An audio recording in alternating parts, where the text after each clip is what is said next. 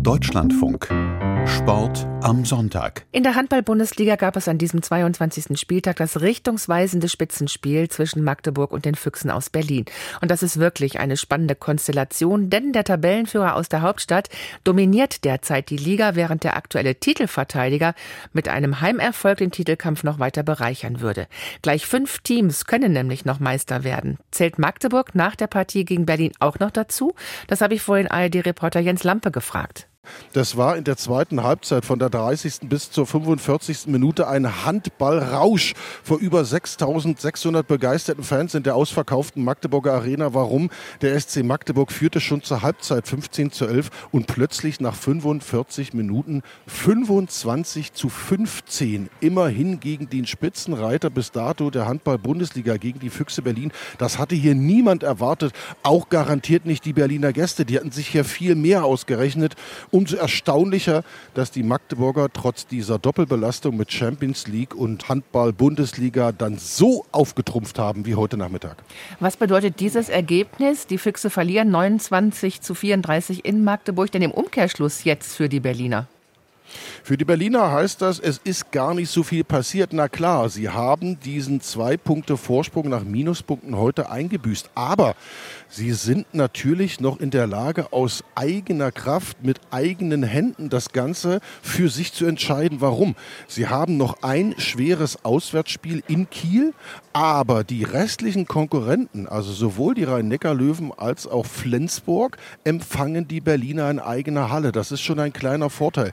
Im Übrigen ist das Restprogramm der Berliner, aber das ist immer relativ zu sehen, aus meiner Sicht etwas einfacher als das beispielsweise der Magdeburger und der Kieler. Aber das wird man dann letztendlich sehen. Auf alle Fälle haben die Berliner heute, so sage ich es mal, einen Rückschlag im Meisterschaftskampf erlitten, aber noch längst nicht die Vorentscheidung gegen sich.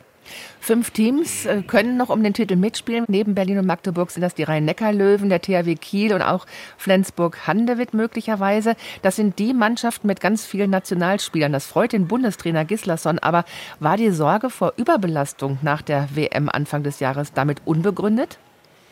Nee, die war durchaus begründet und man sieht es ja auch an vielen Verletzungen. Wenn ich jetzt nur mal die Füchse Berlin oder den SC Magdeburg nehme, Beide Mannschaften mussten dieses Topspiel heute ohne jeweils zwei der wichtigsten Spieler bestreiten, die sich eben entweder schon während der WM oder nach der WM verletzt haben. Und das schwer.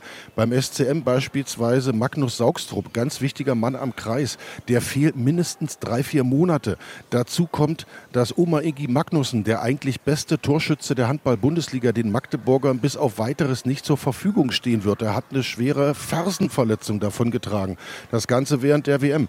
Die Berliner sind genauso gebeutelt mit dem dänischen Weltmeister Andersson, der bis auf weiteres fehlen wird, mit Hans Lindberg, der Oldie bei den Berlinern, der schon so viele Tore in der Bundesliga erzielt hat. Handbruch vor anderthalb Wochen. Also das sind alles Hiobsbotschaften und die Überbelastung, die ist da schon spürbar. Das betrifft nicht nur Magdeburg und Berlin, das betrifft auch den THW Kiel beispielsweise. Alle Teams, die dort oben dabei sind und äh, natürlich auch die SG Flensburg-Handeburg äh, ist da zu nennen. Auch die hat einige Leistungsträger zu ersetzen, die vor allen Dingen europäisch plus Bundesliga spielen. Also diese Doppelbelastung in Champions League, Europa League und Handball-Bundesliga haben, die sind davon im Moment besonders betroffen. Und da bleibt das große Problem, dass man eigentlich im Europäischen Handballverband, aber auch im Deutschen Handballverband überlegen muss, wie man diese Überbelastung etwas abbauen kann. Kann es da eventuell für die Magdeburger von Vorteil sein, dass der SC ja schon in der Champions League im Viertelfinale feststeht?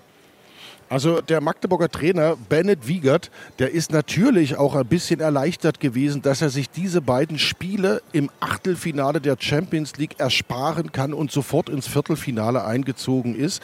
Denn wie gesagt, die Belastung ist so hoch und am Ende einer Saison könnten dann auch die Kräfte ausschlaggebend sein, die man sich bei den beiden Spielen in den Achtelfinals hat sparen können.